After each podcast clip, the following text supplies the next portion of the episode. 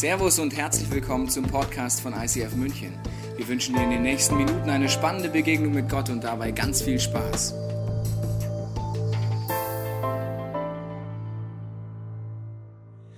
Herzlich willkommen heute an diesem Vormittag im ICF München. Schön, dass du da bist. Wir sind in der letzten Folge der Serie Segensbringer und äh, wir beschäftigen uns heute mit etwas, was du hast und was ich auch habe. Und zwar ist es deine Geschichte und meine Geschichte. Meine Lebensgeschichte ist nicht die spannendste der Welt, aber was ich erlebt habe, ist, das ist meine Geschichte. Und ich spüre, dass Gott in dieser Geschichte wirkt. Was wäre, wenn das stimmt? Dann könnte es sein, dass meine Geschichte und vielleicht auch deine Geschichte anderen Menschen hilft zu verstehen, dass es diesen Gott überhaupt gibt. Heute Morgen, ich bin ja recht früh im Büro immer, äh, ist mir etwas passiert, das muss ich euch erzählen. Und zwar circa 6.57 Uhr klingelt mein Handy. Und ich denk mir, wer sonntags morgens vor sieben anruft, das ist wichtig. Also nehme ich's, gehe ran und dann höre ich, Oberpolizeiinspektion, haben Sie keine Angst. What? ist mir so noch nicht passiert? Also, äh, Okay, ich habe keine Angst. Egal. Okay, äh, was ist denn? Ja, wir wollten Sie nur informieren. Äh, Ihr Auto steht auf dem Tramgleis und Sie könnten jetzt runtergehen und es wegfahren. Wenn nicht, dann würden wir es abschleppen lassen. Und ich mir, oh Gott, das ist ja vollkommen nette. Wie kommen Sie an meine Nummer? Sie meinen, okay, für euch ist alles klar. Also, Sie haben ein Nummernschild? Ich habe ein Nummer. Genau. Oh, vielen, vielen Dank. Ich leg auf, gehe runter. Ein äh, netter Mitarbeiter von der MVG ist schon da, äh, mit einem wunderbaren Bus, steht schon da äh, und sagt, ja super, dass Sie kommen. Die Tram ist gerade ein Zentimeter an Ihrem Auto vorbeigefahren. Sehen Sie da unten? Dann hat, sie mir, hat er mir so ein äh, Zeichen gezeigt, wo man auf keinen Fall drüber parken kann. Und sagt, es tut ihm jetzt auch ein bisschen leid, dass er mich da rausgeholt hat, aber ist für ihn halt auch blöd, wenn die Tram nicht weiterfahren kann. Und ich war so erfüllt von Glück, ja, dass ich kein, dass ich nicht abgeschleppt worden bin und keine Ahnung, wie viel 100 Euro zahlen musste, dann bin ich ihm um den Hals gefallen und so, oh Gott, vielen Dank! Und er so, ja, Sebastian, das ist schon, ja, das ist kein Problem, ist halt auch blöd für uns, gell? Und dann habe ich gesagt, ja, aber wie freundlich ist das denn, dass Sie die Polizei anrufen, die Polizei mich auf dem Handy anruft, damit sie nicht abgeschleppt ist, das ist legendär. Und dann war es so, es war wirklich, es war wie im Paradies. Ja, die Friedenstauben sind über uns hergeflogen. Das Licht ist durch das durch den Baum äh, gekommen. Die Friedenshamster um uns herum haben Kumbaya, my Lord gesungen. Es war wundervoll. Und er steigt dann ins Auto und sagt Tschüss. Und er so, ja, fährt seiner. Genau. Und er fährt und ich fahre mein Auto weg. Und ich habe gemerkt, diese Situation hat mich einfach glücklich gemacht. München ist das Paradies. Ihr werdet hier nicht abgeschleppt. Nein. Ja, sie bemühen sich, sonntags morgens um halb sechs dich zu erreichen. Ja, das sind wir Freunde. Das würden nur Freunde machen. Das sind wirkliche Segensbringer. Und ich merke, das ist keine große Story, aber sie hat meinen Tag heute verändert. Ich habe den Glauben an die Menschheit ein wenig wieder zurückbekommen und auch an die MVG ehrlich gesagt und an die Polizei gleich hintereinander. Und ich dachte mir, wenn die Welt so wäre, das wäre wundervoll. Diese Geschichte ist eine Segensbringer-Geschichte. Es gibt viele Geschichten, die tatsächlich genau das als Inhalt haben. Und das Spannende ist, dass wir ja in der letzten Zeit durch eine Serie durchgegangen sind, die hieß Love Changes. Wir haben verstanden als Kirche, dass es nichts nutzt, einfach nur bla bla zu machen und sagen, ja, ja, Gott liebt dich, schön, dass jemand anderes dir hilft, sondern dass tatsächlich Liebe immer irgendwie auch aussieht, dass sie eine Handlung ist und auch dann erst tatsächlich erfahrbar ist und alles andere nur einfach eine Luftnummer. Und das Spannende ist, das ist eine Seite. Und es gibt ein Zitat von einem Mann, der wirklich beeindruckend ist. Und wenn du äh, beeindruckende Menschen äh, interessant findest, dann musst du das nachgoogeln. Und zwar war das Franz von Assisi. Und dieser Mann hat Folgendes geprägt. Er sagt, predige das Wort zu jeder Zeit, wenn nötig, benutze dazu Worte. Und es ist ein bisschen dieser Love Changes Gedanke. Hey, predige das Wort, das Evangelium, die gute Nachricht, dass Gott dich liebt, zu jeder Zeit. Und zwar durch das, was du tust. Und dann kommt dieser zweite Satz, und wenn nötig, braucht dazu Worte. Und es gibt eine Interpretation, die sagt, am besten hältst du die Klappe, ehrlich gesagt. Mach einfach, Alle sind gesegnet, aber ganz ehrlich, wenn du den Mund aufmachst, dann kommt eh nur Dunst raus. Und deswegen einfach nur sagen, äh, einfach nur machen und nichts sagen. Und das stimmt nicht. So war es nie gemeint. Die Idee dahinter war es, dass wenn du etwas sagst, dass das, was du sagst, tatsächlich in deinem Leben wiederfindbar sein muss. Ansonsten ist es nur heiße Luft.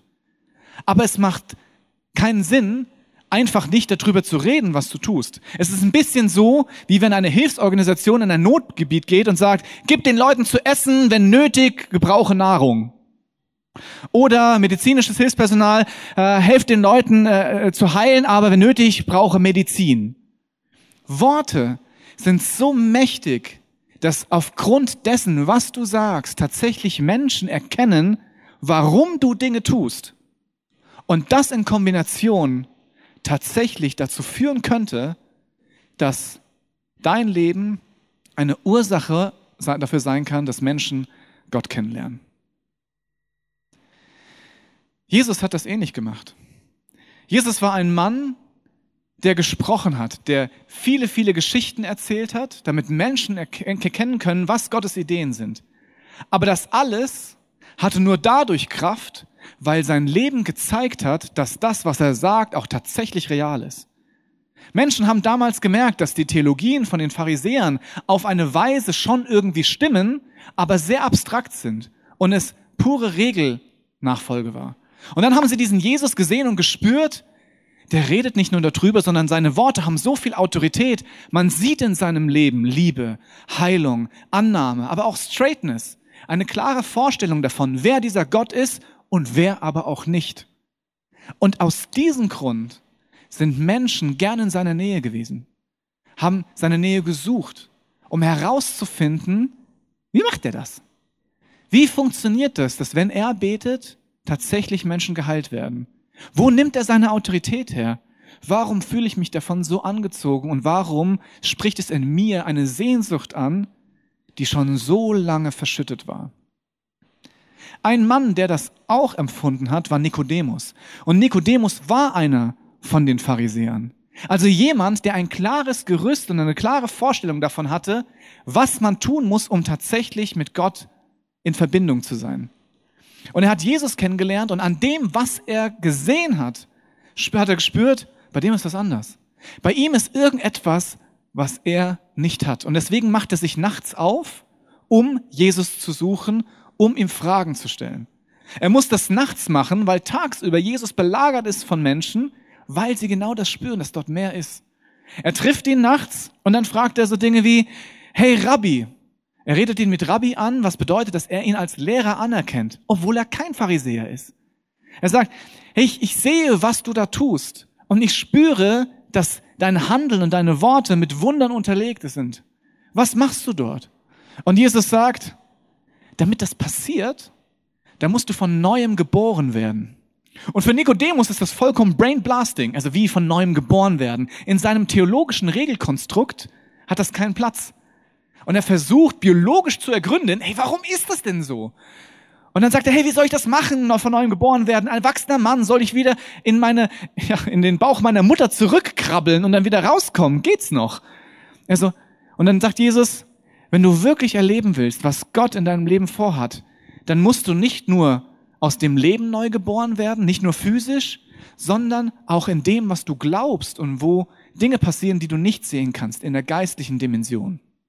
Und Nikodemus versteht es nicht, weil er theologisch diskutieren will. Er glaubt, dass tatsächlich das Ziel zum Heil das Wissen darum ist, was theologisch richtig ist und dann tatsächlich auch das Tun nach diesen Regeln.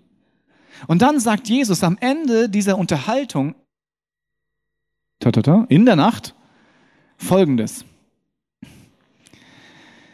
Jesus sagt, du als Lehrer Israels weißt nicht, wie man neu geboren wird, entgegnet Jesus. Ich will dir mal was sagen. Wir hier reden von Dingen, die wir kennen. Das, was wir bezeugen, das haben wir gesehen. Wir bezeugen es, aber ihr nehmt es nicht an. Und da ihr mir nicht einmal glaubt, wenn ich über die irdischen Dinge zu euch rede, wie werdet ihr mir dann glauben können, wenn ich über die himmlischen Dinge zu euch rede? Es ist noch nie jemand in den Himmel hinaufgestiegen. Der Einzige, der dort war, ist der, der aus dem Himmel herabgekommen ist. Und zwar der Menschensohn. Was Jesus hier sagt, ist sehr speziell. Er sagt, mit dieser Theologie, da wirst du ein Stück weit kommen, aber du wirst keine Beziehung, keine Gemeinschaft mit Gott haben. Das Einzige, was wir hier tun, ist, wir verbreiten keine Theologie. Ich, Jesus, bin lebendig. Ich bin authentisch. Das Einzige, was ich mache, ist, ich lasse den Heiligen Geist, den Geist Gottes voll in mir wirken. Und dann erleben wir Dinge. Und die Menschen sehen, was wir tun. Und hören, was wir sagen. Und das ist alles, was wir tun. Wir sind nur Zeuge von dem, der uns gemacht hat. Und das Spezielle an Jesus ist, ist, dass er der Mensch ist, der das zu 100 Prozent gemacht hat. Stell dir vor, jemand wäre 100 Prozent aufgefüllt mit den Gedanken Gottes. Ohne Zweifel, ohne destruktive Gedanken. Könnte es sein, dass wenn du oder ich diesen Menschen von nahem sehen würden, wir gerne in seiner Nähe wären? Dinge passieren würden, die wir vorher noch nicht gesehen haben? Aus meiner Perspektive ist es logisch, dass Menschen sagen, so wie du will ich auch sein. So viel Leben, wie du in deinem Herzen hast, das ist außergewöhnlich und es erinnert mich an das, was ich mir eigentlich wünsche. Wie ist es mit dir? Oder wie ist es mit mir? Ist es so, dass wir als Christen einfach authentisch leben und dann Menschen uns sehen, unser Leben und in unserem Leben Gott erleben und dann sagen, stopp mal, bei dir ist was anderes. Das möchte ich auch. Manchmal ist es so. Manchmal aber nicht. Manchmal glaube ich, dass wir Christen wie schon wissen, dass das, was wir hier erleben, wirklich gut ist. Uns dann aber überlegen, wie wir marketingtechnisch das, was wir erleben und diesen Gott, der ja manchmal auch nicht das tut, was wir wollen und das ja auch echt ein Problem ist und das würde ich eigentlich ehrlich gesagt keinem gerne sagen, weil das ist unangenehm und bringt mich auch zum Zweifeln. Deswegen mache ich es einfach ein bisschen besser, als es ist, weil dann die anderen auch merken, dass es ja eigentlich wirklich gut ist. Und dann denken wir Christen uns ein paar Strategien aus. Zum Beispiel der Fisch. Der Fisch auf dem Auto. Mir ist wichtig, dass du weißt, ich finde Fischer auf Autos gut. Dieses Zeichen ist ein tiefes Zeichen. Ichtus. Wirklich echt etwas, von dem ich sage, dass dem gebührt Respekt und Ehre. Die Herausforderung ist, dass man schon weiß, in welcher Richtung man den Fisch aufs Auto kleben muss. Nicht im Strom, sondern gegen den Strom, also nach links. Und dass es manchmal einfach auch bei dem Fisch bleibt. Das heißt, man fährt im Straßenverkehr wie die gesenkte Sau schneidet jemanden, zeigt noch den Stinkefinger und dann sieht er hinten Fisch. Also, ah, guck mal, ein Christ. Sei ein lebendiger Fisch. Gegen den Strom heißt nicht auf der Straße gegen den Strom. Die Herausforderung ist, dass wir uns Symbole anheften, die Menschen diese Symbole sehen, verstehen, wenn sie es denn verstehen, aha, das ist ein Christ, und dann genauer hinschauen und merken, der ist ja genauso ein Trottel wie wir. Da ist ja gar kein Unterschied. Wusste ich's doch. Christen und Nicht-Christen ist eh alles eine Suppe. Oder ein T-Shirt. Jesus ist dein Retter. Die Leute sehen dich in der U-Bahn und sagen, ah, und ja, es ist ein Statement. Und ja, ich schäme mich des Evangeliums nicht, so wie es in der Bibel steht. Aber Jesus ist mein Retter, ist für 90 Prozent der Leute, die in der U-Bahn bin, sind Spinner. Und das ist nicht schlimm, dass sie glauben, dass du oder ich ein Spinner bin sondern der Punkt ist, das, was wir wollen, ist, dass Menschen anfangen zu fragen, aber nicht aufgrund eines T-Shirts. Und die Oma kommt in die U-Bahn rein und du bleibst sitzen und hörst iPod, sondern in dem, dass du möglicherweise freundlich bist und aufstehst und sagst, darf ich Ihnen sagen, Sie sehen heute wunderbar aus, junge Dame. Und so, ach, wirklich? Bitteschön. Das macht einen Unterschied und nicht, Jesus ist ein Retter. Es gibt viele Dinge, die wir tun, aber manchmal sind wir Christen auch ein wenig strange. Und deswegen habe ich dir heute mitgebracht die Top 5 der Möglichkeiten, wie du Menschen möglichst weit von Gott weghalten kannst. Jawohl. Okay. Wir starten mit Top 1. Sei möglichst unauthentisch und versuch alles nachzuplappern, was du jemals in einer Kirche gehört hast. Vielen Dank. Manchmal ist es so, dass wir auf Bühnen und in Small Groups und Hauskreisen Dinge sagen, aber gar nicht wissen, was wir damit meinen. Aber weil alle in diesem Club sind und alle es möglicherweise mit schon der Muttermilch aufgesogen haben und schon in der DNA diese kleinen Peptide in Kreuzform sind, fällt uns schon gar nicht mehr auf, was wir da eigentlich sagen. Zum Beispiel, jemand ist in Not und jemand sagt, Jesus ist für dich am Kreuz gestorben. Punkt. Das stimmt. Mit allem Respekt. Das Problem ist, die Person, die dir gegenübersteht, denkt, sie wüsste, was du meinst, wenn sie auch im christlichen Kontext aufsagt, oh ja, stimmt, ich nehme das Kreuz an. Hat aber keinen Plan, was das heißt und es ändert sich nichts, weil das war die Unterhaltung, da kommt der Punkt und dann war's das. Und dann wundern sich Menschen, irgendwie funktioniert es mit dem Kreuz nicht. Weil allein nur, dass ich sage, Jesus ist für deine Sünden am Kreuz gestorben, das funktioniert nicht. Wenn dann VIPs dabei sind, very important persons im Sinne von Jesus, und das sind die, die mit Jesus noch nicht so unterwegs sind und die sagen, jetzt bin ich aber gespannt, erklär mir das mal. Und, und die Person dann sagt, ja, was soll ich sagen jetzt, das ist der Jesus. Ah, also ich kann es nicht auf Hessisch, also auf Hessisch könnte ich sagen, hau schon mal her, das ist der Jesus, der hängt da wie der Babsack am Kreuz und der ist jetzt für deine Sünde gestorben. Das Blut ist ganz wichtig, das muss für dich vergossen werden. Auf die Struff. Und dann bist du unter dem Schutz vom Blut Jesus. Super. Und dann sagen die, verstehe ich, aber das Problem ist, was heißt es? Wie funktioniert es? Und die Herausforderung ist wirklich, wie funktioniert das denn? Lieber Christ, wie funktioniert das, dass Jesus für deine Sünde am Kreuz gestorben ist? Wie funktioniert das? Muss man das Kreuz hochheben und drauflegen? Das Problem ist, dass Menschen berechtigte Fragen haben und ich auch. Wie funktioniert das? Aber die Herausforderung ist, wenn dann die Antwort ist, ist halt so. Das musst du halt machen dann ist das nicht glaubwürdig, weil das ist das Zentrum von dem, an was wir hier alle glauben. Und wenn das die einzige Antwort ist, ist halt so, oder keine Ahnung, dann kann ich jeden verstehen, der sagt, jetzt verstehe ich mehr von deinem Laden. Es ist nur Blabla, gell? Was wäre, wenn wir einfach ehrlich sind? Ganz ehrlich, ich weiß nicht, was es bedeutet. Aber ich habe es erlebt. Das, von dem wir reden, ist das, was wir erlebt haben. Und ja, es hat was mit diesem Kreuz zu tun, aber es ist noch viel, viel mehr. Das ist damals passiert.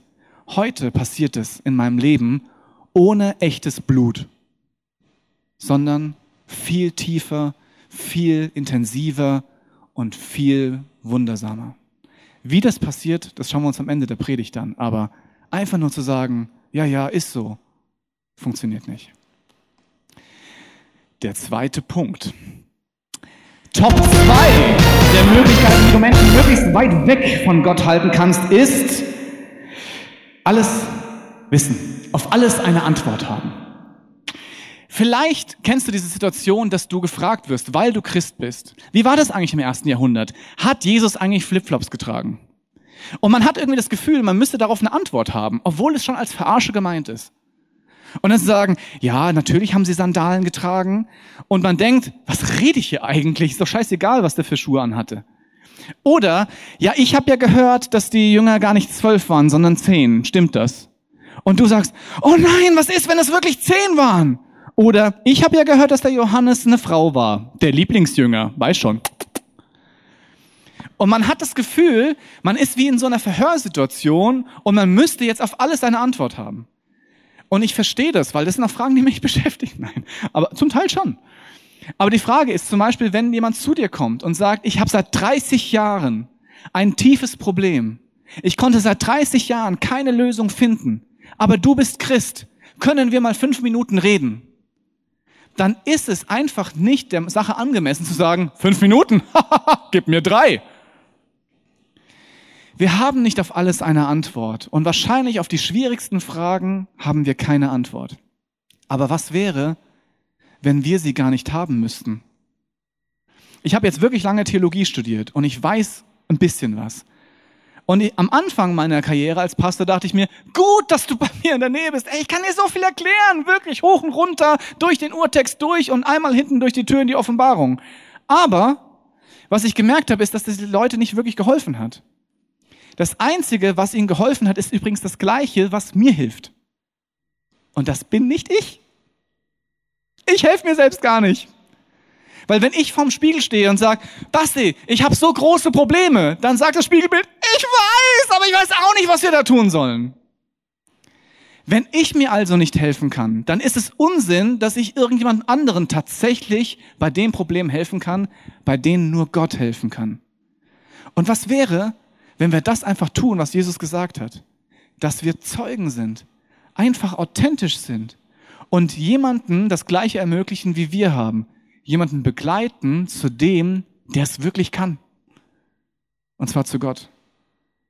Keiner von uns muss alle Antworten haben weil er hat sie. Das ist wichtig, weil es würde dir die Hürde nehmen, in alle Gespräche reinzugehen und es würde uns alle viel früher zu dem Punkt bringen, ist ein guter Punkt. Ich weiß auch nicht. Lass uns gemeinsam zu Gott gehen, weil du und ich haben etwas, was wirklich außergewöhnlich ist. Die meisten von uns glauben, dass Gott antwortet.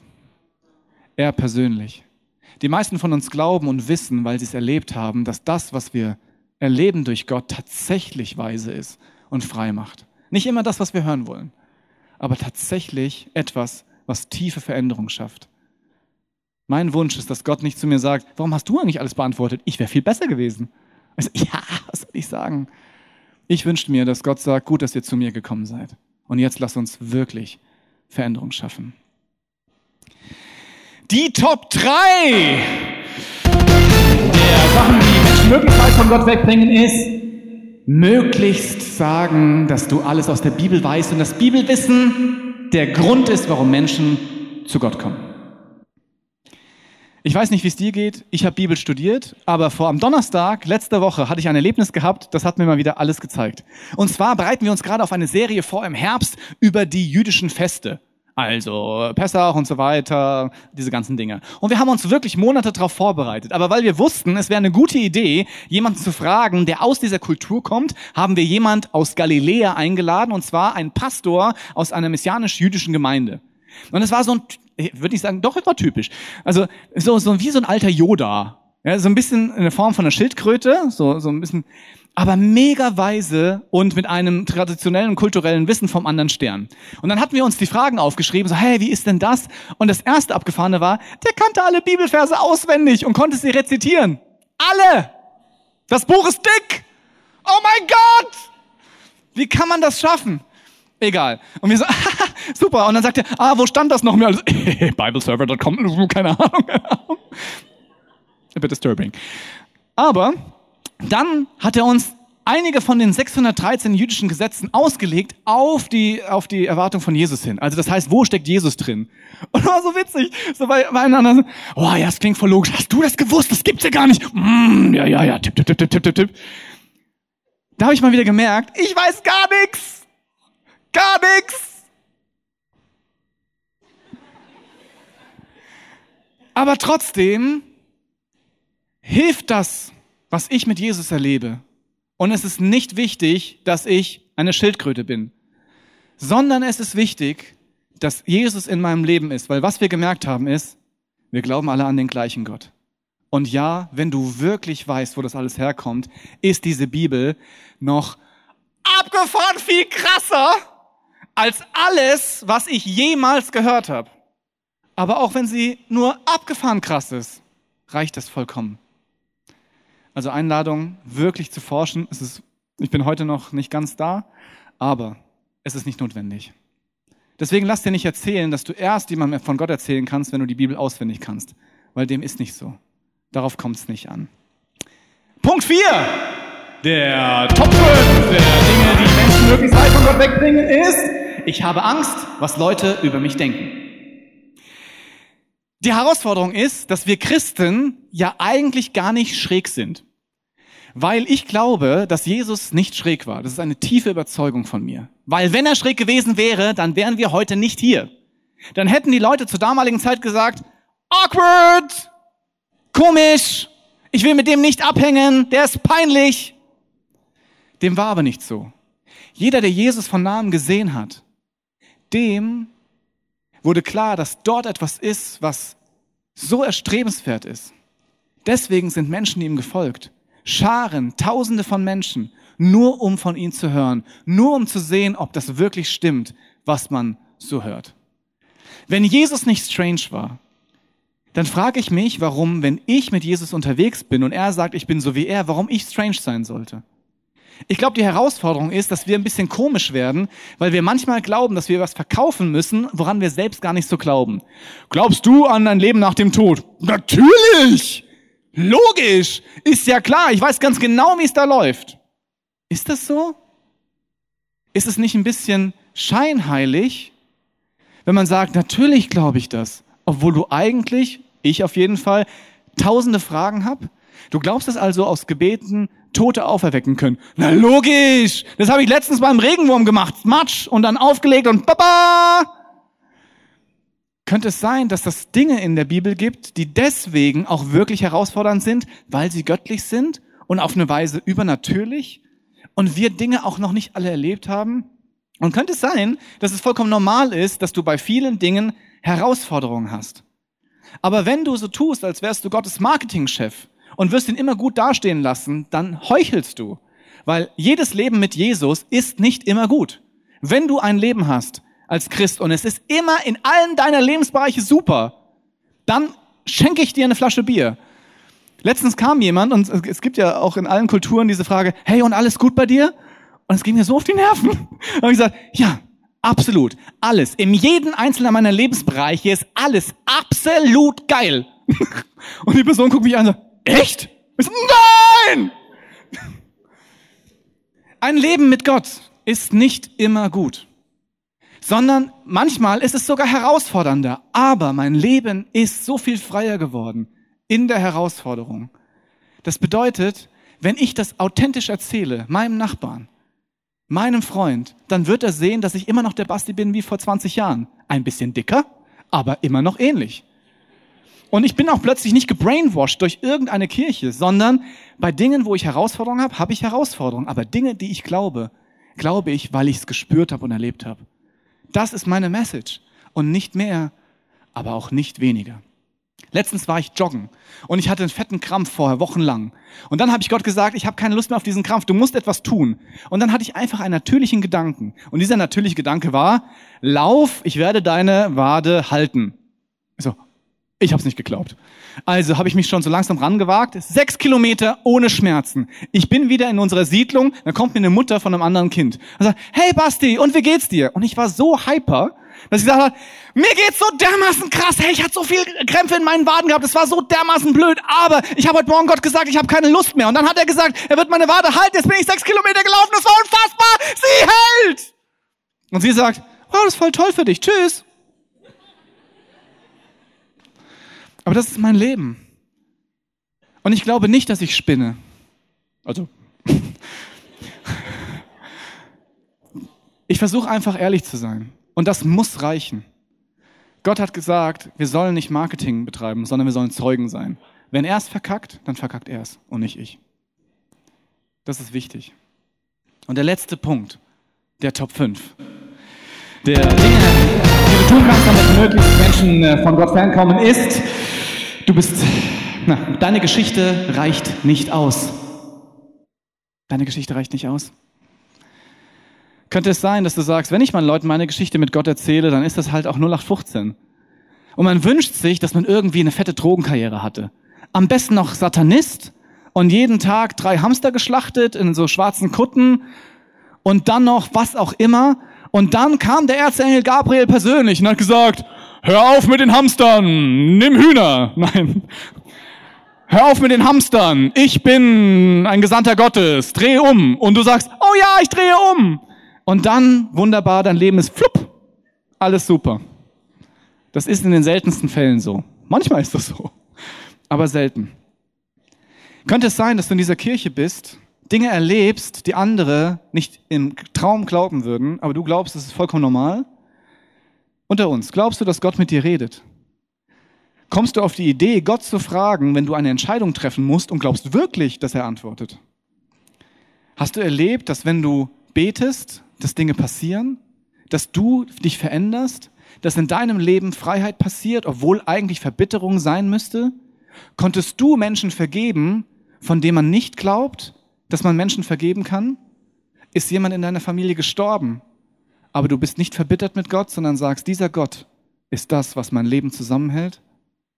Das ist ein Wunder. Menschen glauben das nicht, wenn sie das nicht erlebt haben. Deine Story ist groß. Wenn du sie erzählen würdest, authentisch, ohne Marketingaspekt, könnte Gott wirken. Meine Story ist auch nicht groß. Ich hatte einen Freund gehabt, der hieß Tobias. Und er ist zum Zivi nach München gegangen und ich nicht. Und irgendwann ruft er an und sagt, hey Basti, ich habe jetzt Jesus kennengelernt und ich führe das heilige Leben. Da dachte ich mir auch, das Zeug, was wir uns damals in den Kopf gepfiffen haben, hat bei dir noch ein paar Nachwirkungen hinterlassen, oder? Krass! Ich mir, okay, was heißt das? Ja, ich habe Jesus kennengelernt und Halleluja. Also so hat es nicht gesagt, aber Halleluja. Und dann hat er gesagt, Wochen später, ich habe ihn ab und zu besucht, hat er gesagt, hey du, ich bin gerade in Zürich und das hätte auch Timbuktu sein können oder Bielefeld, von dem wir alle wissen, dass es eigentlich nicht existiert.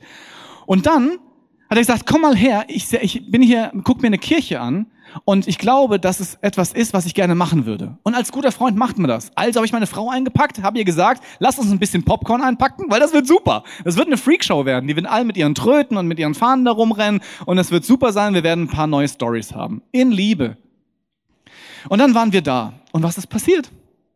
Wir sind in Zürich gelandet und das erste, was passiert ist, ein Sonnenstrahl kam durchs Fenster rein und ich war so berührt von der Schönheit der Sonne, dass ich anfangen musste zu weinen. Oh Gott, die Sonne, schau mal. Und meine Frau, okay, Mom. Und dann kommen wir an den Flughafen, Tobi holt mich ab und meine Frau und ich war so berührt von seiner Liebe, dass der uns am Flughafen abholt, wie jeder andere das auch machen würde. Und ich so, oh Gott. Und die Frau geht zum Tobi, ich weiß auch nicht, was mit ihm los ist. Dann waren wir dort, wo er gewohnt hat und ich habe ein Buch aus dem Regal genommen, war ein christliches Buch, aber mit einem vollkommenen, nichtssagenden Titel. Und ich so, oh Gott. Und irgendwas hat mich ständig berührt. In der, Im Höhepunkt dieser Phase war ich oben am Zürichberg und ein normaler Gedanke kam in meinen Kopf. Der sagte, kannst du dir vorstellen, dass das hier alles aus Zufall entstanden ist? Und an dem Punkt habe ich gemerkt, hier ist ein Schalter für mich. Ich bin wissenschaftlich aufgewachsen. Und ich glaube, mit all meiner Intelligenz, die nicht groß ist, aber etwas, das macht keinen Sinn. Es macht keinen Sinn, dass diese Mechanik dieser Natur so komplex ist und alles aus Zufall entstanden ist. Ehrlich gesagt glaube ich das nicht. Es wäre viel logischer, wenn irgendein System dahinter stecken würde. Und das war der erste Schritt. Und dann habe ich mit Tobi diskutiert, Tag und Nacht. Und irgendwann hat er gesagt, du musst das ausprobieren. Ich kann nicht mehr antworten. Christsein ist nicht wie eine äh, wie ein Theoriestudium, sondern es ist wie ein Trampolin. Du kannst das Trampolin beschreiben, aber es macht keinen Spaß. Hüpfe macht Spaß. Beschreiben nicht. Und dann habe ich mich auf einem Balkon irgendwo am Rhein habe ich gesagt, okay Jesus, hey, lass uns durchstarten. Und ich habe natürlich gedacht, jetzt macht Gott was. Irgendwas Großes, keine Ahnung, Engelschöre oder so. Und war ungefähr so, ich habe dann da gestanden und habe gesagt, Gott, nimm mein ganzes Leben. Und dann,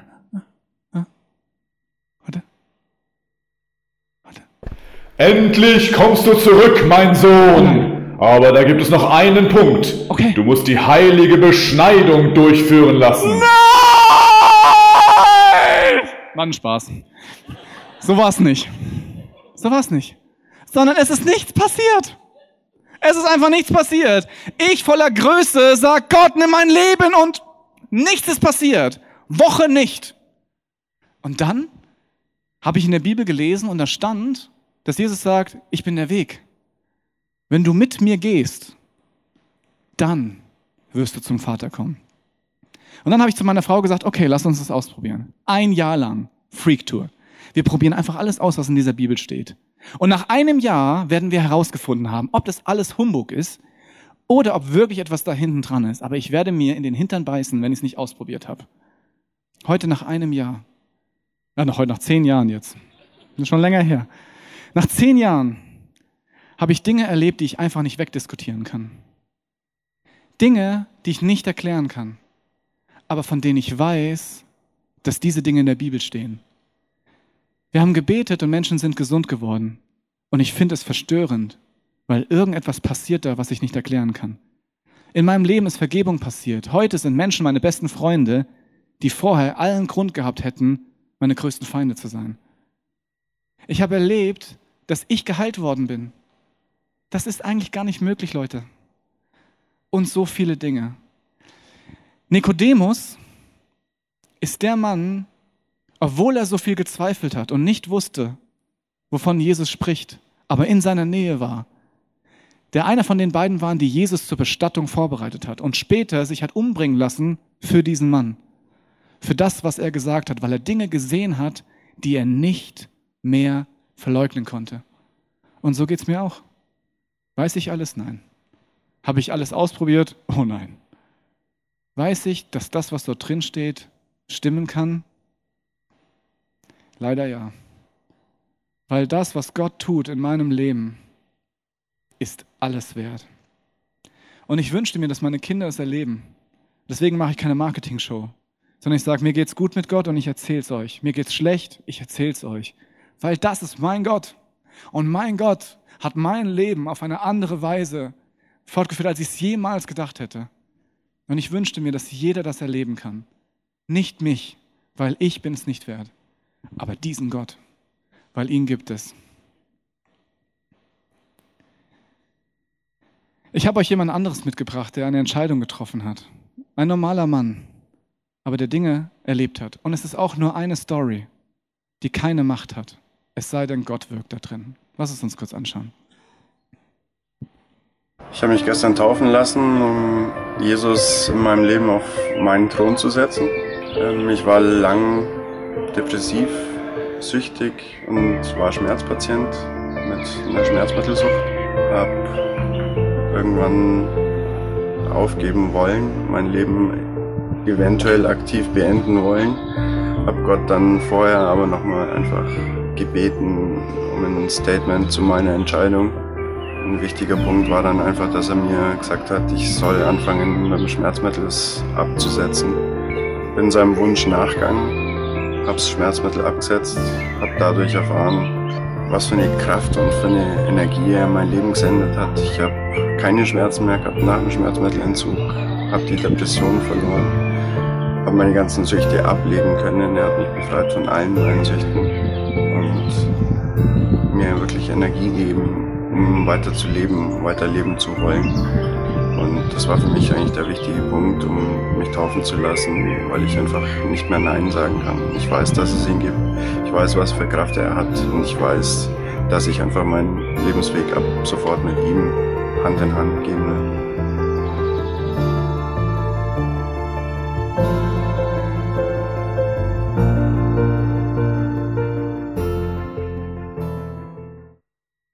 Ich habe mich gestern taufen lassen. Diese Stories gibt es tausendfach, millionenfach. Und das ist kein Spinner, sondern ein Mann, der vor mir steht und einfach die Story erzählt und sagt, das ist verrückt, oder? Wenn ich nur sage, das ist verrückt. Gott ist der Gott, von dem er behauptet zu sein. Er kann heilen. Und wir müssen nur Zeuge sein. Einfach authentisch. Ohne Blabla, ohne Marketingkonzept. Auch ohne T-Shirts, wenn es sein muss. Du bist die Message. Die Frage ist, bist du manchmal mehr als Zeuge? Bist du manchmal Verteidiger? Verteidigst du diesen Gott, weil du ihn magst? Sagst du, hör auf damit, red nicht schlecht über ihn, das ist doch so, so und so dann lass dir gesagt sein, du musst nicht sein Verteidiger sein. Das macht er alles selbst. Zeuge würde reichen. Und bist du manchmal sein Richter? Der andere sieht und sagt, so ist es aber nicht richtig. Hör auf. Das macht er auch alles selbst. Jemanden zu zeigen, wo Zerstörung in seinem Leben ist, ist etwas anderes. Und zu sagen, bei mir auch. Ich habe das auch, lass uns gemeinsam da rauskommen, zu diesem Gott zu gehen, ist eine Sache. Aber auf andere zu zeigen und sagen, guck mal, was machst denn du und du und du und da, das ist nicht unser Business. Und so ist Gott nicht. Wenn ich jemanden neu kennenlerne und er sagt, hey, was ist das? Was mit diesem Jesus und warum, was ist denn diese Jesus-Nummer überhaupt? Dann habe ich unterschiedlichste Ideen, wie ich ihm das sagen kann. Nicht, weil es mein Marketingkonzept ist, sondern weil es mir selbst hilft, es zu verstehen. Und wenn es mir selbst hilft, hilft es vielleicht anderen auch. Eine Sache ist, die ist sehr alt. Ich zeichne das manchmal auf. Nicht ganz so schön wie da. Ich sage immer, das bin ich und das ist Gott. Ich glaube, dass Gott Liebe ist. Und ich glaube, Love changes everything. Es ist eine Alltagserfahrung. Ich merke, dass wenn ich von mir selbst wegschauen kann auf andere, dass Liebe wirklich verändert. Und ich glaube, dass Gott so ist und ich ihm ähnlich bin. Und ich glaube auch, dass du so bist, aber manchmal nicht so sein kannst. Und ich merke aber auch, dass es Dinge in meinem Leben gibt, die mich ein bisschen wie von dieser Identität wegschubsen. Zum Beispiel Zweifel. Bin ich wirklich das? Nein, guck mir doch mein Leben an. Alles Mist. Ich habe den verletzt, ich habe den verletzt. Und ich merke, es ist wie ein Graben, den ich ziehe und der gezogen wird. Zwischen mir und diesem Gott. Weil dieser Gott ist rein. Und dann, was das anderes ist, ist, ich zerstöre. Und ich merke, dass in mir etwas passiert. Und das ist ein No-Brainer. Das ist alltäglich. Ich fühle mich schlecht. Ich will nicht Menschen verletzen. Und ich will auch nicht mich selbst verletzen. Und ich merke, dass ich daran glaube, dass ich so bin. Dass ich halt jemand bin, der verletzt. Dass ich halt jemand bin, der schlechte Gedanken hat. Und manchmal denke ich mir, wenn ihr meine Gedanken sehen könntet, dann würdet ihr mich vielleicht gar nicht mehr mögen. Und etwas ist passiert. Eine Zeitenwende. Dieser Glaube, ist es wirklich wahr und eigentlich bin ich schlecht? Es kam ein Mann in diese Welt, einfach geboren, wie ein Kind, wie du und ich. Und wir nennen ihn Jesus. Und dieser Jesus hat etwas gemacht, was bis vorher noch keiner gemacht hat. Der hat es durchgezogen. Das wäre ein Mann gewesen, wo ich Zeit verbringen hätte wollen, weil an ihm man gemerkt hat, dass dort nichts Böses ist. Der war einfach nur gut. Der war liebevoll. Der hat nicht nur bla bla gemacht, sondern man hat gesehen, dass das, was er sagt, auch wirklich stimmt. Und Menschen wollten auch so sein. Und dann hat er gesagt, du bist wie ich. Wir sind Menschen. Wir sind Menschen. Und Menschen sind dafür gemacht, in Freiheit zu leben und eine Beziehung zu etwas zu haben, was wir Gott nennen. Liebevoll zu sein. Und als ich das gehört habe, dachte ich mir, ja, so will ich auch sein. Ich spüre, dass ich das bin, aber ich kann es irgendwie nicht. Hier ist ein Graben. Und dieser Jesus sagt, ich weiß, dass es so ist ich bin auch ein Mensch, aber an mir siehst du den Beweis, dass du nicht so sein müsstest. Du könntest alles hinter dir lassen. Und ich, der Gott kenne, sagt dir, er ist nicht böse.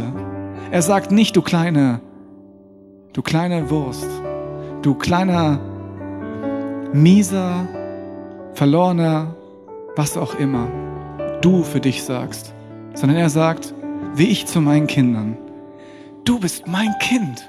Ich habe dich gemacht. Ich weiß, wer du bist. Ich will, dass du mit mir eine Beziehung hast, damit du weißt, wie sehr ich dich liebe. Das ist die Wahrheit. Und du bist dafür gemacht, frei zu sein. Du hast alles, was du dazu brauchst. Das Einzige, was du tun musst, ist mir zu vertrauen, dass das stimmt. Aufzustehen, wenn du, nie, wenn du liegst, weil du denkst, alles ist schlecht. Du bist schlecht und anzufangen, einen Weg mit mir zu gehen. Das ist das, was Jesus sagt. Ich bin der Weg, die Wahrheit und das Leben. Wenn du das Gleiche machst wie ich, wenn du anfängst, offen zu sein, authentisch, ehrlich, wenn du anfängst, nichts zu verstecken, sondern zu sagen, ja, das ist mein Leben, aber Gott liebt mich, wird etwas passieren, was größer ist als all das. Und das ist mit mir passiert. Es ist einfach so simpel. Und deswegen kann ich nicht mehr zurück. Ich kann nicht von der Bühne gehen und sagen, es war nicht so, sondern es stimmt einfach. Deswegen glaube ich, dass Jesus mir zeigt, was ich tun kann, was ich glauben kann, damit ich so sehr so bin, wie ich eigentlich bin und ich Gemeinschaft mit diesem Gott habe. Und das ist meine Message heute. Erzähl deine Story. Hör auf zu heucheln. Du bist geliebt. Du bist dafür gemacht, aufzustehen, wenn du liegst. Du bist dafür gemacht, Liebe zu teilen. Und du bist dafür gemacht, zu spüren, was es heißt, Segensbringer zu sein. Und lass dir nicht einreden, dass du es nicht wert bist. Lass dir nicht einreden, dass du nicht gut genug bist. Lass dir nicht einreden, dass deine Story nicht gut genug ist. Egal, was andere Menschen von dir sagen, du weißt, dass es nicht stimmt. Du hast ein Recht darauf, geliebt zu sein. Du hast ein Recht darauf, frei zu sein, deine Meinung zu sagen und ehrlich zu sein. Du bist dafür gemacht, ein Segensbringer zu sein. Heute ist ein guter Tag, das anfangen zu glauben. Weil es ist die Wahrheit. Was ich jetzt machen möchte, ist einfach beten, damit dieser Wirsing im Kopf aufhört. Und wir aufhören, uns zu schämen für das, was das Beste in dieser Welt ist. Komisch zu werden, weil wir es irgendwie zurechtbiegen wollen. Es reicht vollkommen so, wie du bist. Den Rest macht Gott. 99,9% macht Gott. Und dieses 0,1%, selbst das könnten wir noch verkacken. Und trotzdem würde Gott zum Ziel kommen. Jesus, du bist mein Held und du weißt es. Weil du mir gezeigt hast, wer ich bin. Du stehst vor mir und sagst, steh auf, wir sind gleich. Wir haben den gleichen Vater und hör auf, diesen Mist zu glauben. Du sagst, du bist mein Kind. Und ich sage zu dir, Vater, stimmt, ich will dein Kind sein und ich spür's. Und ich gebe dir alles, was mich von dir trennt. All mein Zweifel und all meine Sorgen und all mein Glauben, dass ich schlecht bin. Und ich nehme dieses Geschenk an, dass du sagst, ich liebe dich, dass ich dir alles geben kann und wir gemeinsam entdecken können, wer ich bin, weil du bist ein liebender Vater. Und das, was du möchtest, ist, dass ich aufblühe. Und ich will, dass du jedem bekannt bist, weil du bist die Rettung für mich und für alle anderen auch. Amen. Wir hoffen, dass dir diese Predigt weitergeholfen hat. Wenn du Fragen hast, kannst du gerne an info at icf-moenchen.de mailen und weitere Informationen findest du auf unserer Homepage unter www.icf-moenchen.de.